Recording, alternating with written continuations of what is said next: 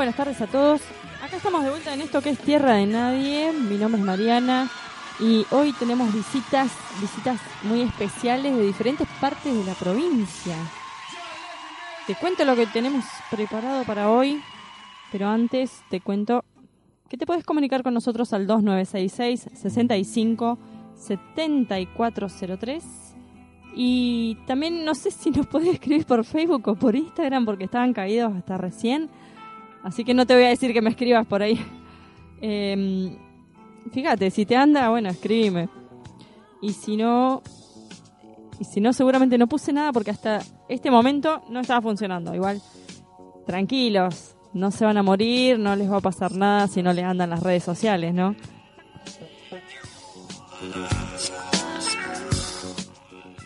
Para hoy vamos a hablar un poco sobre lo que estuvo pasando acá en Comandante Luis Piedrabuena, algo que nos compete a todos los piedrabuenenses, a todos los santacruceños, y se están llevando a cabo unas mesas de diálogo respecto a las represas sobre el río Santa Cruz por parte de las comunidades aborígenes de la provincia.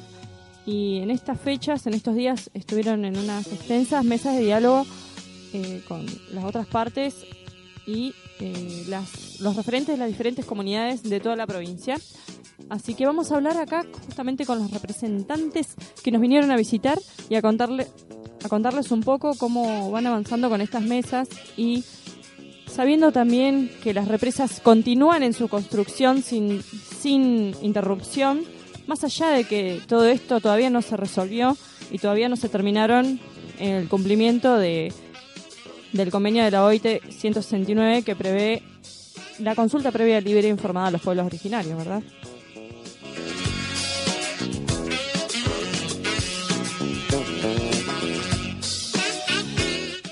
También te, queremos contar que, que en estos días, como el día de mañana, que es un día muy especial a nivel internacional, y a nosotros acá nos, nos toca muy de cerca porque es el Día de Acción Internacional por la defensa de los ríos. Así que vamos a, ver si nos podemos comunicar con los defensores del río Santa Cruz, que es Río Vida, y otras organizaciones de Río Gallegos, para que nos cuenten qué actividades esperan eh, en toda la provincia y, en toda la Patagonia, ¿verdad?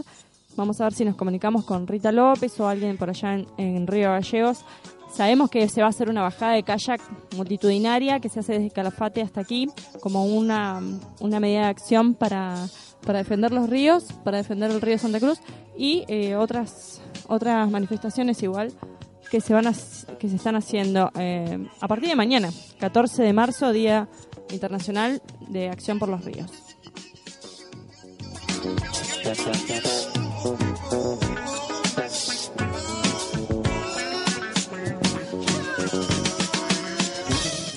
Hoy estamos en la mira del sicariato. Nuestras vidas penden de un hilo, pero no nos van a detener por miedo. Esta lucha es del pueblo y la seguirá el pueblo si alguna vez faltamos. Estas son las expresiones de Berta Cáceres. En tiempos previos al atentado que terminó con su vida, y es un extracto del libro que se estuvo presentando justamente con la hija de Berta Cáceres eh, en una gira sudamericana, donde también estuvo por Buenos Aires. El libro se llama Las revoluciones de Berta y la autora es Claudia Corol, que pudo recopilar en muchísimas conversaciones, miles de conversaciones que ha tenido con, con esta luchadora en defensa de la tierra, de hondureña, en defensa de los, del pueblo lenca, de los pueblos originarios de allí, con la organización COPIM. Vamos a hablar un poco de esto también, un poquito más, un poquito más allá, después, después de charlar un poco sobre esto con las personas que tenemos por acá.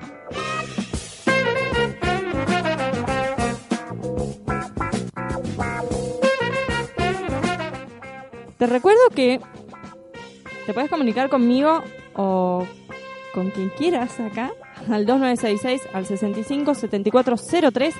Vamos a ir a un tema ahora porque enseguida, enseguida nomás, quédate y tenemos en vivo a invitados especiales referentes de las comunidades originarias por las mesas de diálogo eh, por las represas eh, sobre el río Santa Cruz. Vamos a escuchar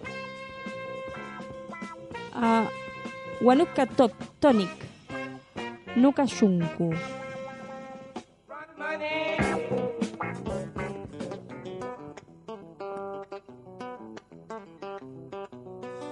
Shunku. Yukashunku akarkachay tukuita sufrishpa Kikin marishita wankinyu katana munashpa Yukashunku akarkachay tukuita sufrishpa Kikin marishita wankinyu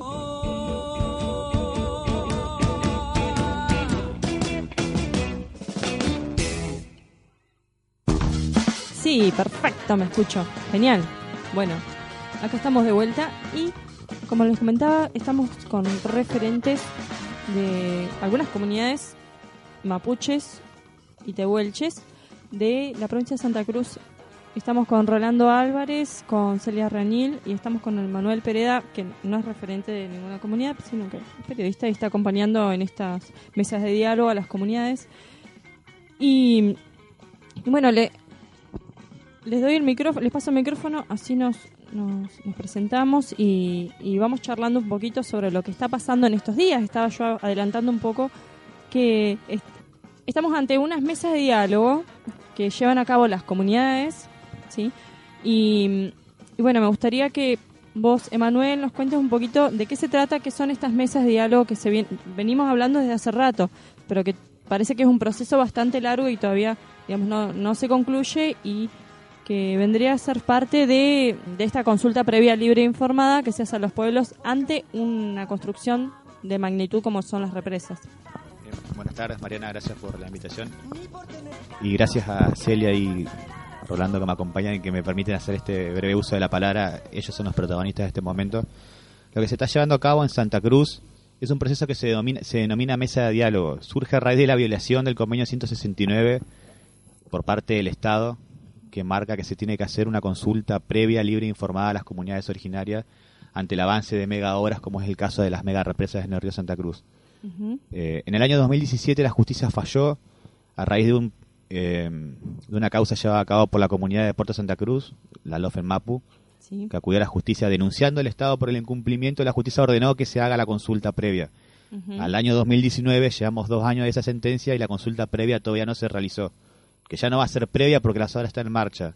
Así es. No están siendo libres porque las comunidades están denunciando un montón de series de irregularidades por parte de la unidad transitoria de empresas, que son las constructoras, y por parte del Estado, que no cumplen una serie de requisitos y no están siendo informadas por la misma razón que no son previas ni libres. Así que básicamente Así ese es. es. ese es el panorama actualmente con esta cuestión específica que es la mesa de diálogo.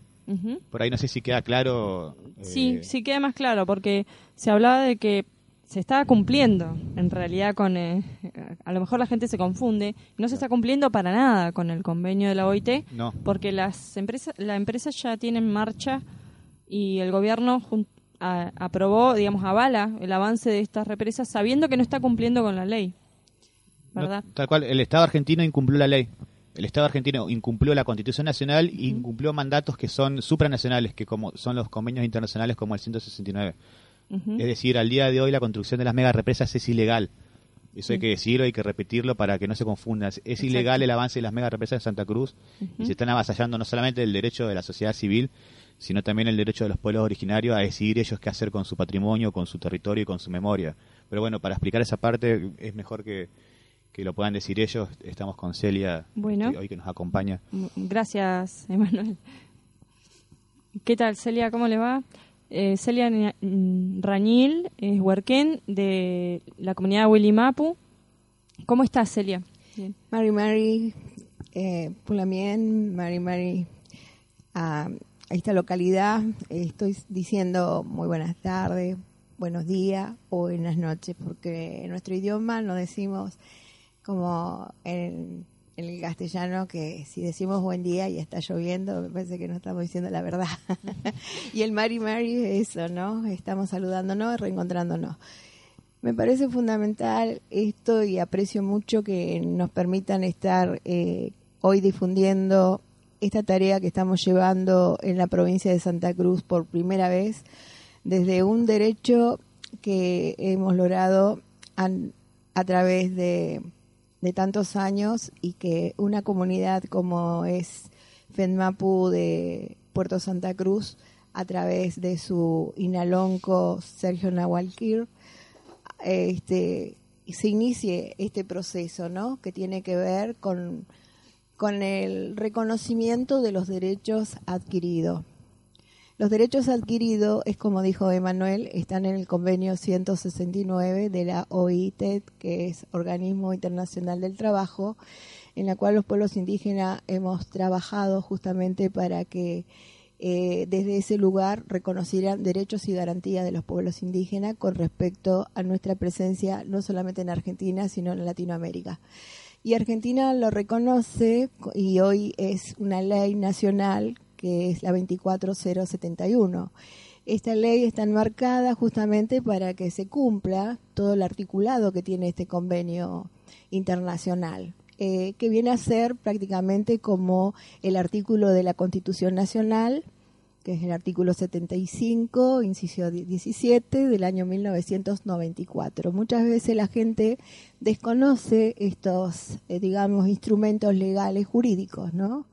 Me lo enseñó Sergio Nahuelquir, justamente que dijo con Menem, Menem que lo aprobó, ni sabiendo que era lo que estaba firmando, pero que él lo puso en, vigencia porque dijeron, bueno, esto le conviene, hágaslo firmar porque le conviene y lo, y bueno, y, y desde entonces Argentina está adherido a ese convenio tan importante. Sí, también a, a la Constitución Nacional, ¿no? Y debo recordar que estamos en la provincia de Santa Cruz y sus convencionales fueron justamente eh, el gobierno que hoy sigue estando, ¿no? La gente de ese tiempo, eh, 1994, se tiene que dar cuenta quiénes gobernaban. Entonces, no es que tiene que pasar como algo que, que se desconoce para nosotros, pero bueno, por ese sentido creo que el desarrollo de estas mesas va potenciando algo que tiene que ver con la realidad.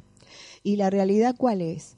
Que no conocen los sistemas tradicionales ancestrales de los pueblos originarios indígenas, la gente que está del otro lado, digamos, de este inicio de un diálogo. Porque nosotros, a pesar de que tenemos derecho y que hemos tenido que, estar dentro de esta instancia a través de un juicio por incumplimiento, tratamos de dialogar y entonces en esto estamos demostrando que los pueblos indígenas realmente nunca fuimos lo que la historia contó, ¿no? O sea, tergiversó la identidad de los pueblos indígenas y la tergiversó maltratándonos. Pero también tenemos una historia y una memoria que también se sale en estas mesas que son el genocidio cometido por los pueblos indígenas, o sea que este, prácticamente nos han querido hacer desaparecer y bueno, todo eso se va desarrollando en esta mesa. Yo creo que esta construcción es prácticamente lo que siempre hemos tratado los pueblos indígenas de Argentina,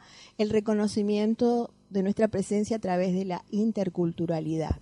Muchos entienden que la interculturalidad se da solamente en la educación.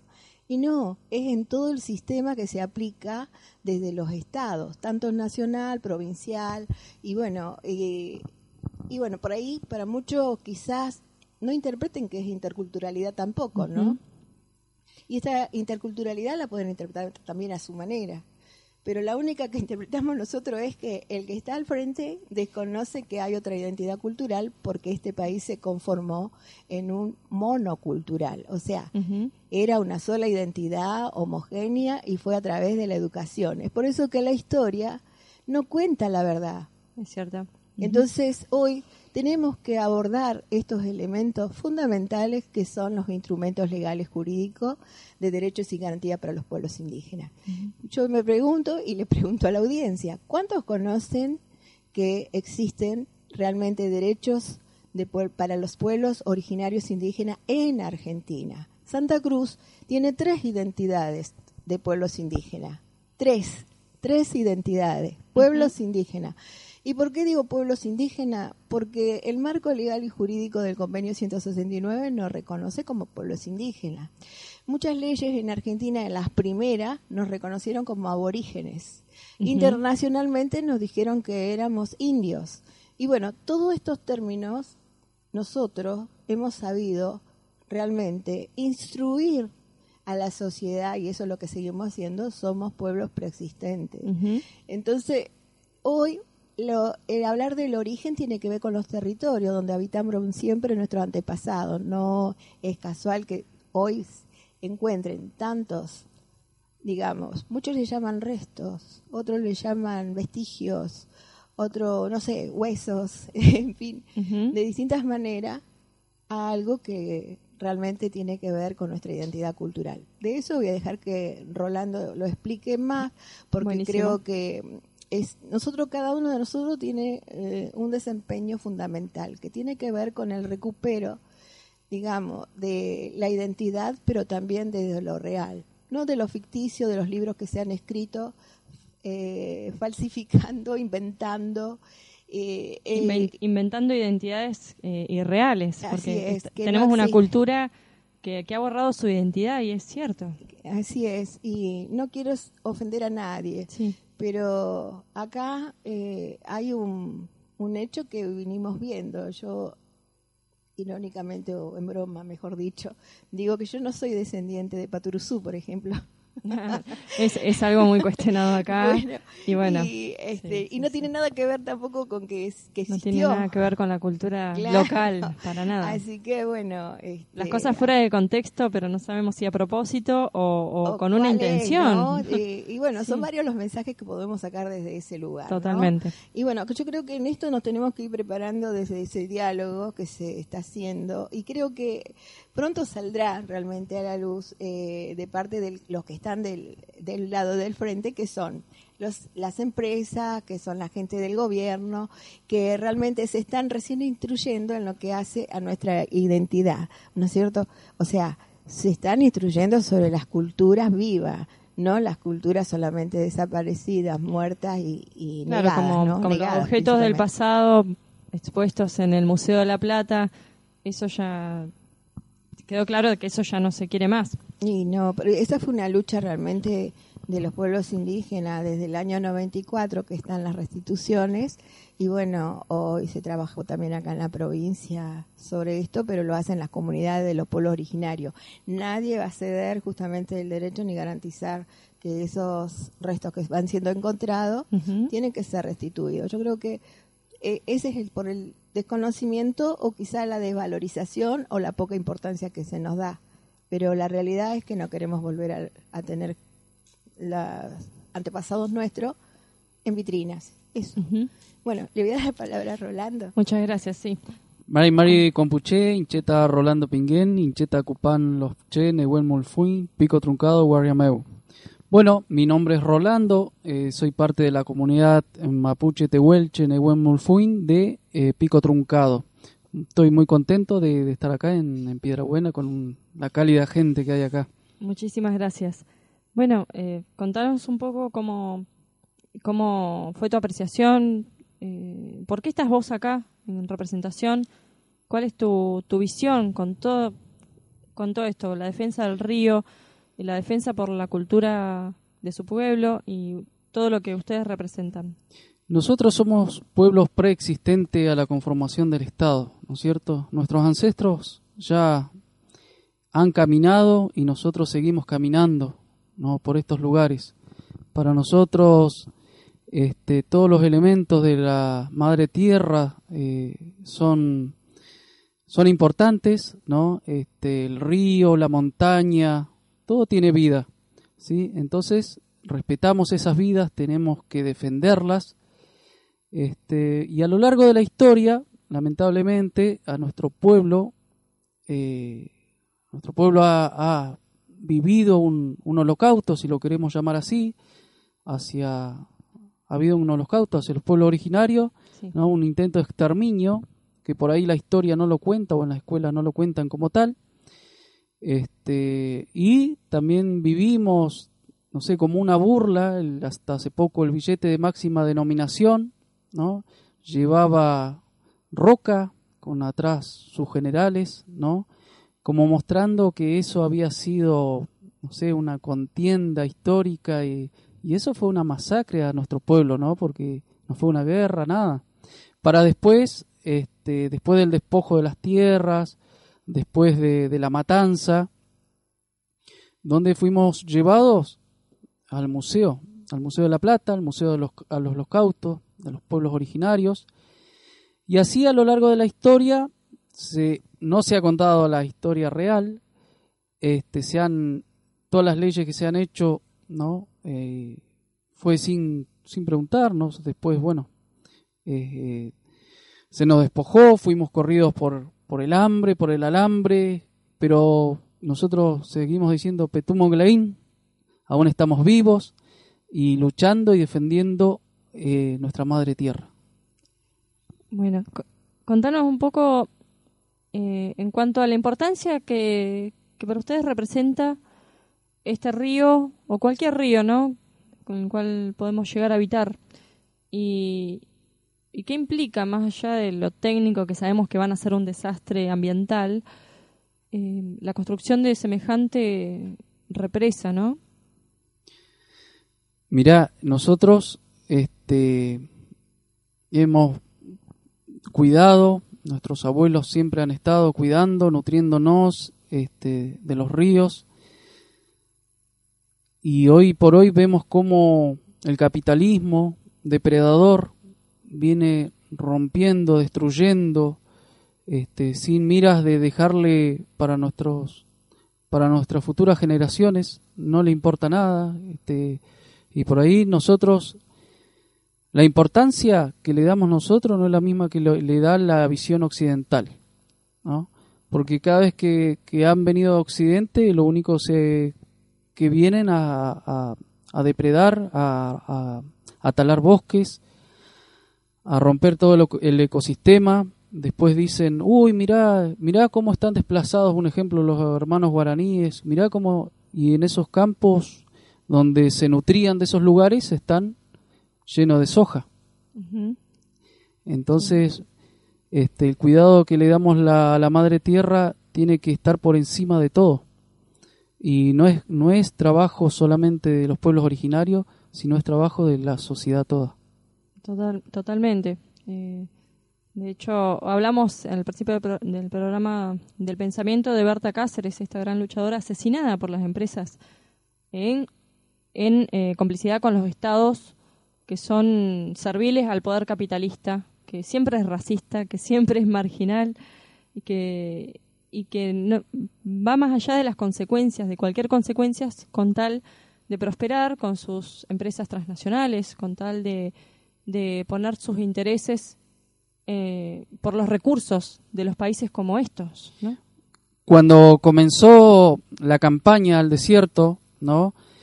Este, comenzó la, la matanza este, bien programada.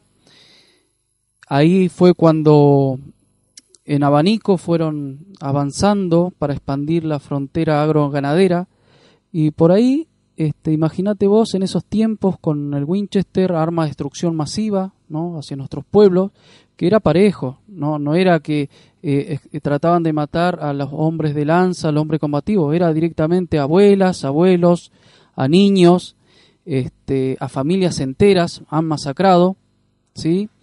Este, y por ahí, vos imaginate esto, que acá en la parte de la Patagonia, tranquilamente le pegaban un tiro en la cabeza a un tehuelche y nadie decía nada. El que más lo puede, ¿no? Puede lo menos. O sea, si pudieron hacer todo eso contra nuestro pueblo, hoy siguen haciéndolo, pasando por encima de todo, ¿sí? Inclusive las leyes que ellos mismos han creado. Totalmente. Y bueno, en la dictadura, históricamente, si vemos también, hay un genocidio del cual no se habla hacia los pueblos también. Y que si bien el pueblo argentino ha, tenido su reconstrucción de la memoria por los 30.000 desaparecidos, no así fue con los pueblos originarios, porque no se sabe ni el número, no hay una estadística cierta de, de, lo que ocurrió luego de, como, decís, como dice usted, del, del alambre a todos los empresarios que se han llevado todos los territorios de, muchísimos pueblos, no solo acá en la Patagonia, sino en el norte del país, en el Chaco, en Formosa, en Jujuy. Y, y no hay una reconstrucción, o sea, que todavía hay mucho trabajo para hacer en este país que tiene, según las estadísticas, más del 60% sangre aborigen. Entonces, eh, creo que es, es una tarea que todavía tenemos que seguir eh, luchando para para poder reconstruirlo de- en definitiva de una vez por todas, la identidad y, y volver a, a tener eh, esa identidad para para tener también el sentido de pertenencia y poder decir, bueno, yo defiendo este territorio porque esta es mi identidad, esto eh, nosotros somos de acá y tenemos que defenderlo frente a todo este desastre, ¿no? En Argentina siempre se creó que como una monocultura, ¿no? Y nosotros eh, en este estado, eh, este estado es plurinacional, ¿no? Dentro de un estado hay muchas naciones originarias. Eh, Este concepto por ahí nunca se, se respetó. Siempre dicen, ah, pero ustedes son descendientes. Y yo digo, ah, entonces, ¿vos sos descendiente de argentino? Porque es así. O sea, uno Sí. asume la identidad y la defiende. Este, entonces, mirá vos que uno tiene que darle más explicaciones, ¿no? Uno antes que esto se llame Argentina, uno ya estaba acá, ¿no? Que al que vino afuera. Sí, sí, sí, sí. Sí, eh, de hecho este discurso yo lo escucho muy seguido por acá, incluso entre, está mal que lo diga, pero entre docentes, de, de educadores que, que les enseñan a nuestros hijos, entonces es, preocupante que todavía este no se puede desarraigar estos discursos y yo creo que hacen un trabajo muy importante desde, desde su apertura, digamos, al, a mostrar su cosmovisión para decir, estamos acá, estamos vivos, somos de carne y hueso, somos parte de la sociedad y, y, vos también quizá tenés algo de esta cultura también. Claro, tal cual. Uno por ahí pregunta, ¿no? Cuando eh, al- algún me pasó en una charla que dije, ¿qué, ¿qué se imaginan ustedes cuando se enteraron que iba a venir a dar una charla alguien de pueblo originario? ¿Cómo iba a venir el vestido? Y dice, con pluma, con taparrabo. Y yo le digo, es normal que piensen así porque así han sido enseñados, ¿sí? No le enseñaron que somos una sociedad que ha evolucionado en el tiempo, ¿no? Que continuamos con nuestra cultura, con nuestra lengua, pero este, eh, por ahí eh, mirá unas preguntas que nos hicieron en, una escuela primaria, ¿qué comen? ¿Dónde sacan lo que comen? ¿Viste? Y nosotros decimos, y como ustedes en el, vamos y compramos, este, pero bueno, eh, hay tanta, pero tanta necesidad de hacer hincapié en las escuelas que por ahí está bueno empezar con, con los docentes, ¿no? Que, que deberían este, tener en cuenta todas esas, estas salvedades. Sí, sí, totalmente. Capaz que eh, acá la gen- las personas que nos escuchan de Piedrabuena desconocen por ahí un poco la realidad de los lugares donde ustedes vienen de- del norte de la provincia. Esta es una provincia enorme. Eh, no sé cuáles serán las problemáticas que, que enfrentan allá en Pico Truncado, este, para allá en, en la comunidad Willimapu, cerca de Caleta, ¿es? Sí, En eh, Caleta. en Caleta, sí. Bueno, eh, nosotros hoy estamos participando en esta mesa de construcción política de los pueblos indígenas, eh, 14 comunidades en la actualidad. Eh, en el inicio de esta lucha que fue por los años 90, eh, eran visibles solamente dos comunidades, que eran Camusuaique, del pueblo Tehuelche, y Limonao, del pueblo Mapuche. ¿no? Eh, comunidades hoy, pero antes eran reservas. Y en Gobernador Gregore eran lotes. Y de esa manera fueron mencionando que habían personas, pero muchas veces nosotros cuando empezamos a aplicar, eh, digamos, nuestra visión como pueblos indígenas, nuestro conocimiento, nuestro saber, nuestra ciencia, dijimos, ¿por qué reservas? ¿Por qué lotes? ¿Por qué colonias? ¿No? Si nosotros somos culturas milenarias y tenemos nuestras propias formas de quizás re, autorreconocernos, eh, hicimos la tarea que teníamos que hacer de ese cambio, ¿no? De decir, ya no somos eso, somos Lofche, en nuestro idioma, o comunidades, como dice el pueblo tehuelche, ¿no? Y, y bueno, y en esto también eh, fue para tratar de no desaparecer el fortalecernos entre nosotros. Y es así que el idioma tehuelche ha recuperado, digamos, parte de su saber a través de sus ancianos. Fue un trabajo que no fue de tantos años, pero algo quedó. Y eso es motivador para ellos mismos de que a pesar que les han robado su cultura, les han negado la posibilidad de poder desarrollarse en su espacio territorial con su identidad, que hoy retomen sus valores propios. Todo esto también creo que ni al docente se le ocurre hoy que los pueblos indígenas hemos trabajado en instancia nacional nuestras propias identidades. Y cuando digo esto, pueblos indígenas de 40 naciones indígenas. ¿Y por qué decimos naciones? Porque a veces nos dicen, este, porque es, no es que vinimos en los barcos, no vinimos de Europa, sino que somos de este lugar. Somos naciones originarias. Y ese es el sentido que hoy muchos de, de estos pueblos originarios se autoidentifican como naciones preexistentes a los estados, sus normas, sus leyes, su educación, su religión, pero también está eso, ese avasallamiento vivido, ¿no? Argentina tiene 200 años, ¿no es cierto? Sí. Bueno, la lucha de nosotros como pueblos indígenas nunca dejó de ser para poder ser todavía, ¿no? Nosotros llevamos como pueblo indígena mapuche 130 años sin haber parado en o sea, seguimos en la resistencia. Y en esa resistencia es que vamos creciendo junto a otros pueblos, en fortaleza, en cultura, en idioma, y hemos desarrollado hasta nuestros propios libros en nuestro propio idioma, nuestra música, o sea, que tenemos elementos fundamentales para poder ofrecer también, pero eso también se desconoce. ¿Desde qué lugar saben que nosotros somos 40 pueblos indígenas o 40 naciones indígenas y que hemos recuperado 18 idiomas ancestrales y tradicionales. ¿Alguien me puede decir si lo pueden comentar, si lo conocen? ¿Cuántos idiomas reconocerían acá en la provincia de Santa Cruz de los pueblos indígenas, por ejemplo? Y bueno, y a, nivel nacional, haber recuperado 18 idiomas, yo creo que tiene que ver con, con la responsabilidad nuestra como pueblos persistentes, porque justamente es una tarea que tiene que ver con esto de la sensibilización. Para mí, en el marco que estamos hoy elaborando, eh, eh, digamos, este, este planteamiento, porque se tiene que entender que es político, y se tiene que entender que los pueblos indígenas estamos preparados para implementar nuestra propia política, porque este Estado negó la presencia de nuestra esencia y vigencia y también desconoce las normas que tenemos. Entonces nosotros nos hemos eh, quizás organizado hoy dentro de esos saberes que desconoce la sociedad y la estamos planteando en esto para ese reconocimiento, como decía recién este, Rolando, que es la pluriculturalidad. Y la pluriculturalidad no va solamente con el idioma, sino también con las instituciones. En todas las instituciones tendrían que existir justamente los espacios para los pueblos indígenas y poder desarrollarse.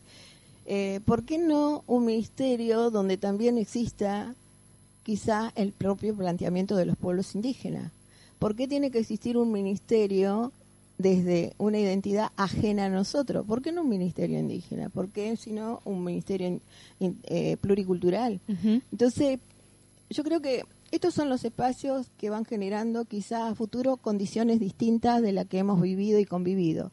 Y si no, bueno, nosotros no vamos a fracasar en esto. Va a ser la otra sociedad que nos supo escuchar. O sea, nosotros estamos alertando y estamos alertando de lo que está realizando.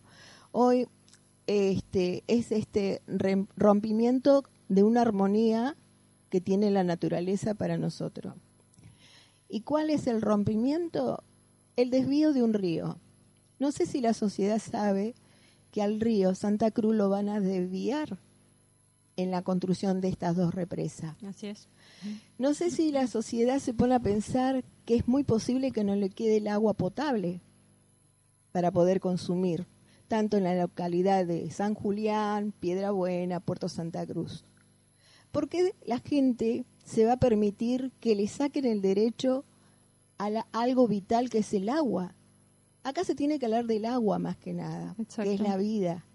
Bueno, por ejemplo, yo soy de Caleta Olivia. Sí. Yo creo que deben conocer a Caleta Olivia por la, falta de agua. sí, de Caleta es terrible. bueno, yo quisiera que vivieran 40 días sin agua las personas. En la desesperación se iba a buscar agua hasta del mar. Imagínense si les cortan el agua acá por este trabajo que están haciendo. Los estados que han entregado justamente estos territorios que nosotros defendemos, pero desde una cosmovisión. Lo defendemos desde una cosmovisión, de la parte espiritual que tenemos todavía, en la cual sentimos que están desequilibrando la naturaleza. Y en ese desequilibrio no es que vamos a demostrar que esto se va a provocar como diríamos eh, en el mundo occidental cuando dice eh, una cosa de mala suerte, sino que acá lo que están provocando es justamente la muerte a través de algo que está ya latiendo en la tierra. ¿eh? Nosotros también sabemos que si se interrumpe un río, lo que provoca en la sociedad justamente es este, no solamente un desequilibrio, digamos, de, no tener agua, sino que puede suceder algo más trágico. Yo hablaba con una lamien y me dice, se puede hundir hasta la tierra. Dice, hay un proceso de la misma naturaleza que se puede dar por las napas freáticas, tantas cosas que están eh, quizás hoy trastocando o intentando para un desarrollo que no va a ser el nuestro. El desarrollo no es para nosotros.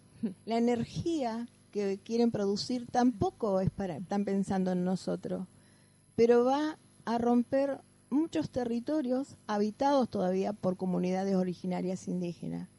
Yo hablaba en esto, ¿no? El convenio 169 justamente ahí expresan los derechos y garantías de los pueblos indígenas, el derecho a la consulta, perdón, a la consulta previa, libre e informada.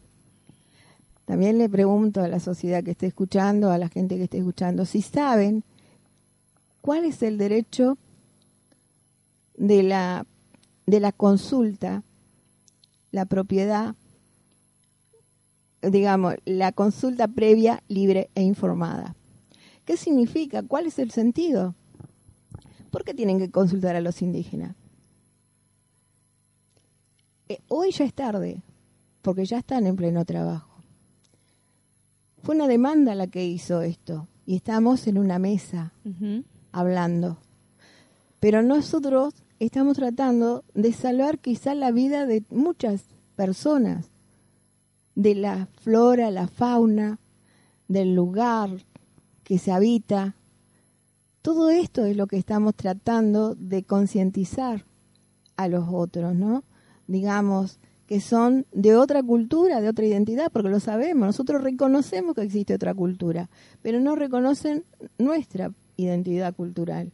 Entonces, la otra culturalidad, la otra cultura es la nacional argentina o los, los extranjeros que están habitando acá. Reconocemos todo esto, pero también reconozcan que los pueblos indígenas somos preexistentes, reconozcan que estamos luchando en esto, que es un gran desafío, porque tenemos elementos que reconocen esos derechos que son supralegal son superiores a la legislación argentina. Yo cuando hablo con muchas de las personas les digo, ¿saben qué? Los únicos que pueden salvar a la madre naturaleza y a la humanidad somos nosotros los pueblos indígenas. Y tenemos la responsabilidad. ¿Por qué tenemos la responsabilidad de hacerlo? Porque justamente a nosotros nos reconocen el derecho a la consulta previa, libre e informada y sobre eso nos hemos parado. Entonces, no es poco esto, por eso le digo a, a todos, ¿no? Traten de conocernos, traten de saber que eh, la lucha de los pueblos indígenas es por la vida y es por el agua, fundamental, un elemento que, que es vital para todo y le pongo de ejemplo lo que está sufriendo Caleta Olivia y que los estados no reaccionan tampoco y de que están matando a sus propios conciudadanos. Es así. Bueno, gracias eh, Celia. De verdad se me ocurren muchísimas preguntas y mucho para, para hablar, pero tengo que ir a, a un corte y si quieren después nos despedimos. Vamos a escuchar un tema enseguida. Es súper interesante, es súper interesante charlar sobre todo esto porque eh, tenemos mucho trabajo para hacer y muchos derechos que reconocer y y mucho, mucho más para hacer, a pesar de que las políticas reinantes eh, siguen jugándonos en contra en todo sentido a todo el pueblo, no solo a los pueblos originarios, porque si bien utilizan por ahí los pueblos originarios como el ratón del experimento, cuando matan por la espalda a un pibe como Rafael Nahuel, sin ninguna impunidad, con, con total impunidad quiero decir, y después esto es como, o, la desaparición de Santiago Maldonado dentro del territorio y, digamos, valiéndose de, de, una aparente mm, legalidad, ¿no? Las fuerzas y, los estados, tenemos que tratar de ver lo que está pasando en realidad. Esto le está pasando a todo el pueblo argentino, entonces, a todo, a todo el pueblo latinoamericano, tengo que decir tenemos que tomar las responsabilidades nosotros, las riendas del poder que tenemos como pueblo y empezar a defender un poco más nuestros derechos. Vamos a un tema, enseguida volvemos.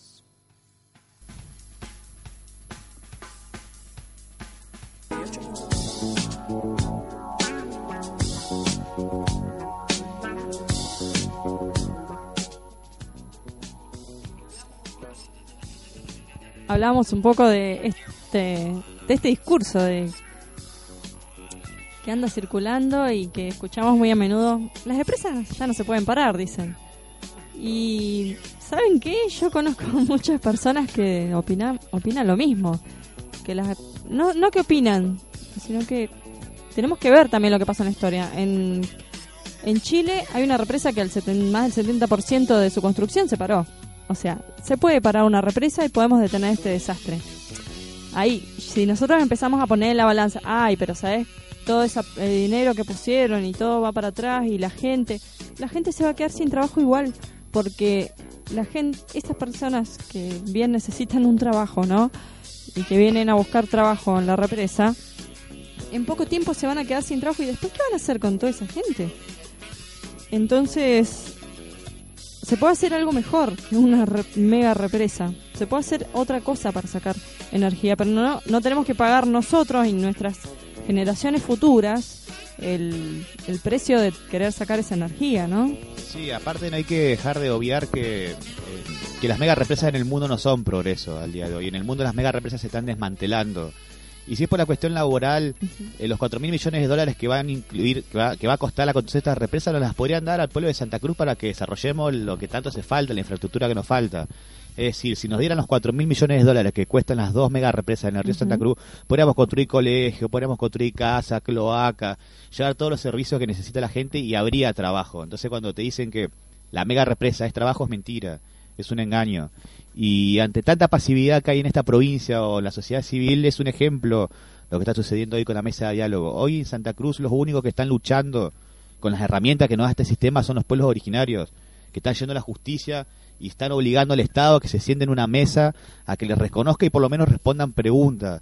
Hoy en la mesa de diálogo están sentados las comunidades originarias, el Estado y la UTE, que la UTE es la unidad transitoria de empresa, que son la, la, empresa que están llevando a cabo que lleva a cabo, ¿La lleva a cabo ahora o es solo Hetsowa? En realidad la empresa que construye, a ver, eh, esto se llama aprovechamiento hidroeléctrico del río Santa Cruz. Así se denomina oficialmente la obra y la empresa que la construye es Represas Patagonia. Sí. La que hoy está sentada en la mesa de diálogo, entonces hoy está sentada Represas Patagonia, el Estado y los pueblos originarios. Tratando de llegar a un acuerdo de cómo llevar a cabo la consulta. Son los únicos que están luchando en la justicia para que esto se frene. Y se va a frenar justamente por la lucha de los pueblos originarios. la sociedad civil tenemos que aprender eh, ante tanta pasividad, ante tanto delegar en nuestros funcionarios, eh, viste como que el ciudadano acá de esta, de esta provincia particularmente, me atrevería a decir que de la Argentina, pero yo conozco esta provincia, estamos acostumbrados como que decide siempre el otro, ¿no?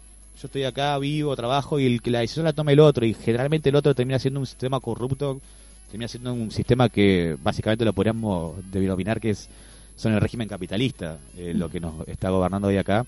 Y ante ese régimen capitalista hoy la única oposición real que está viendo, más allá de cualquiera que se pueda nombrar revolucionario, son los pueblos originarios. Hoy lo más revolucionario que hay en esta provincia son los pueblos originarios. Tenemos que aprender, los pueblos preexistentes, tenemos que aprender esa lucha, que es una lucha que, como dice Celia, no viene desde hace pocos años. La lucha del pueblo mapuche viene hace 400 años. Arranca contra el imperio español y después contra los estados que se, que, crearon esas posesiones. Hoy el pueblo mapuche es uno de los únicos pueblos que en el mundo que sigue resistiendo a ese colonialismo que arrancó al capitalismo, básicamente. El capitalismo arranca en el 1500 con el saqueo de América. Sí, sí. Y hoy el pueblo mapuche sigue de pie y sigue peleando. Y, y así, y acá estamos. Sí, uno de los pueblos más guerreros, por así decirlo, frente al avasallamiento del capitalismo. Y bueno, no por nada es, es pionero el, el pueblo mapuche en la zona, em, sería en Gulumapu, Gulumapu frente a las represas. Entonces, eh, tenemos mucho que aprender de ellos y yo creo que lo que vos decís, Manuel, eh, de, de que la gente aparece apática, ¿no? Sí. Frente a lo que están haciendo, que están poniendo la cara, básicamente, por todos nosotros, eh, es la falta de identidad. La falta de identidad y de, de no apropiarnos de este lugar. ¿Por qué no lo hacemos de una vez por todas y vemos lo que estamos por perder? Sí, sí, básicamente, y, y no olvidar la gran parte de la ciudadanía que yo por ahí me debería incluir, eh, que te dice que mm, indios son los otros. No, como que son indios son los otros y no, hay mucho, hay más indios que los propios indios que se reconocen como indios, que se reconocen como argentinos y niegan su historia. Cada uno tiene sus procesos personales que nadie puede criticar a nadie, pero si, si hoy la gente, si hoy el pueblo se reconociera realmente cuál es el origen de, de- de- de este territorio, la realidad sería otra. Hoy la verdad es que estamos viviendo en una realidad donde no reconocemos cuál es nuestro origen y estamos viviendo con una falsa identidad. No es que no tenemos identidad como pueblo, estamos eh, viviendo en una falsa identidad que tiene 200 años, menos de 200 años, que es esta, esta falsa identidad de que somos argentinos o que somos estados. La verdad es que la identidad nuestra es mucho más previa que eso. Sí. Este, esa es básicamente la lucha que, que- que hay que ver del pueblo originario. O- Y, ahora que me nombraste el pueblo mapuche, cuando escucho el pueblo mapuche se me viene a la cabeza el pueblo tehuelche. Un discurso que anda siempre de parte de la derecha es, los mapuches son chilenos, los tehuelches son argentinos. Totalmente. Y hay que siempre recordar la cuestión una. Los mapuches vienen a esta parte, vienen al pueblo mapu, pero esto lo estoy diciendo bien. Primero porque son exiliados de guerra, no vinieron a conquistar a nadie. A ellos los fueron a conquistar de su lado, donde habitaban tradicionalmente eh, más territorio. Y otra que a los tehuelches no los exterminaron los mapuches, los tehuelches los exterminaron los Roca, los exterminaron los Menéndez Betty. Y no fue en el 1500 ni en el 1600, fue hace menos Fue de hace 100 menos de años. 100 años, Los sí. abuelos de los dueños de la anónima fueron los que terminaban los mapuches, a los hernanios, un montón de pueblos originarios. Sí, Más allá de lo que digan los pseudo historiadores que incluso andan rondando la provincia. Pero incluso hasta los historiadores más, más conservadores no pueden negar lo que fue las campañas de los salesianos en- a fin del 1800. Fue un genocidio muy reciente, el del pueblo tehuelche y los demás pueblos originarios de esta parte. Que hoy la quieren vender de otra cosa. Hoy la quieren, hoy te vienen a decir que los mapuches, que los mapuches son chilenos. que los mapuches son chilenos y no y, llegan más allá en la desinformación que los mapuches como que los mapuches exterminaron a los tehuelches. Sí, sí, sí. Que Los tehuelches, una que los tehuelches no los exterminaron porque los tehuelches siguen de pie y siguen luchando, están hoy en el presente. Pero básicamente los que mataron muchos tehuelches fue el propio Estado argentino. Exacto. El propio Estado argentino que hoy está queriendo construir una dos mega represas en el río Santa Cruz. Ese es el Estado argentino que, en- desde su fundamento, el Estado argentino es esto. Básicamente hay que entenderlo así. Totalmente. Bueno, hay, les podemos recomendar eh, la lectura de textos como los de Adrián Moyano para desmitificar todos estos discursos que andan rondando por acá, que eh, hizo un trabajo y, y que yo he leído un, un poco y es fantástico, sacando relatos de, de misioneros y, y viendo cómo más hacia el 1700 había mapuches en la Patagonia y bueno, y que había comunidades mapuche, había loncos mapuches en la Patagonia y que es esto era previo, sí, previo a, a la conquista del desierto. Hay que siempre recordar que los campos de concentración y las filas de exterminio fueron antes que Hitler las, impu- las impuso Roca acá en la Patagonia. Es decir, Hitler, podríamos decir que tanto se le demoniza a Hitler. Hitler es un aprendiz, un gran aprendiz del, del gran general Julio Argentino Roca. Porque todo lo que hoy vimos en las películas que hizo Hitler con los judíos, lo hizo Roca con los pueblos originarios de este territorio. Es totalmente cierto y no lo había pensado, ¿eh? Totalmente cierto. Bueno, Pupeñí, Puplamien, hermanas y hermanos, defendamos la vida, el río es vida, no nos quedemos en nuestras casas cómodos, calentitos, salgamos y defendamos, defendamos el río Santa Cruz. Nada más, me despido y muchas gracias por el espacio. Muchas gracias, Rolando. Celia, un mensaje final para despedirnos. Bueno, igual que Rolando, ¿no? Porque, como yo dije, el agua es vida y nosotros somos vida. Y creo que esa relación tiene que continuar. No permitamos que nos destruyan, tanto el río como las vidas nuestras. Nosotros pasamos genocidio, que era con el fusil. Hoy, sin el agua, nadie podría vivir, ni siquiera la flora y la fauna. Muchas gracias. Bueno, nos vamos despidiendo por acá. Eh, enseguida queda que hablemos un poco también sobre un tema ambiental, Fukushima.